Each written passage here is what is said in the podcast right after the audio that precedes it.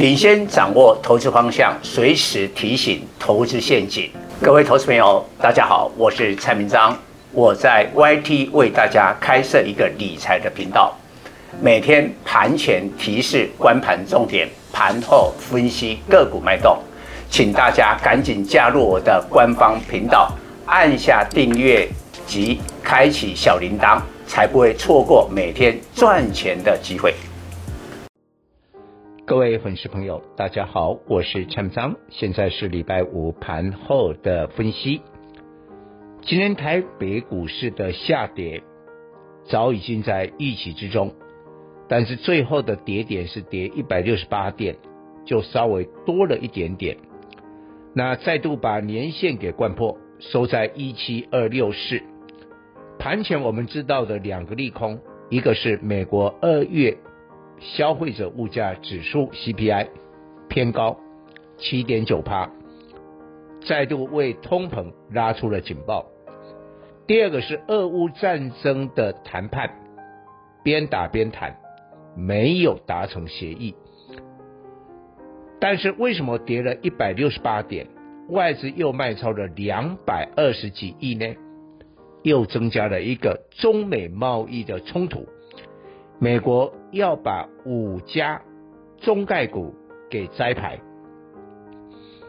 那这个今天引发了陆港股市的恐慌，尤其是港股的科技类股大跌，但最后呢，上证指数是戏剧化的翻红，本来大跌哦，翻红。所以呢，这个问题我觉得还不用太过于紧张。但是下个礼拜三月十五、十六提醒粉丝，是联总会的利率决策，我觉得有可能升息一码。但是呢，升息一码的话，利空出尽，大盘就会站稳年线，那也许会像俄乌战争的跳空缺口。啊，请记住这个位置，大概是在一万七千五百八十一点延伸到一万七千七百点，大概往这个地方来前进。但是联总会升息一码还不是最重要的，必须在会后的声明不要过于鹰派。所以下个礼拜台北股市又是一个考验，但本周台北股市呢很惨。周线大跌四百七十一点，跌幅二点六六趴。这个礼拜抱太多电子的人重伤。其实我很早在去年十二月份的时候就告诉大家要降低整个持股，并且电子股要继续的来调降部位。那我的会员都已经做到了，所以这个礼拜虽然大盘跌了快五百点，我会员安然无事。我个人也不是在夸耀自己的绩效，但是很客观的来讲，这个礼拜你报了钢铁、报了航运的人，安全的。那为什么？你看今天的盘。台积电还是大跌了十二块，来到五七五。难道业绩有问题吗？没问题。联电已经跌到这个程度，今天还是还不上来。为什么？因为两个问题：利率的这个上升对科技股本身不利；第二部分，俄乌战争更进一步的引发了通膨，也对科技股不利。那各位。这两个因素完全消失了吗？没有。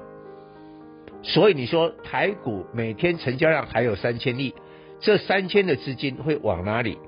第一个往航运。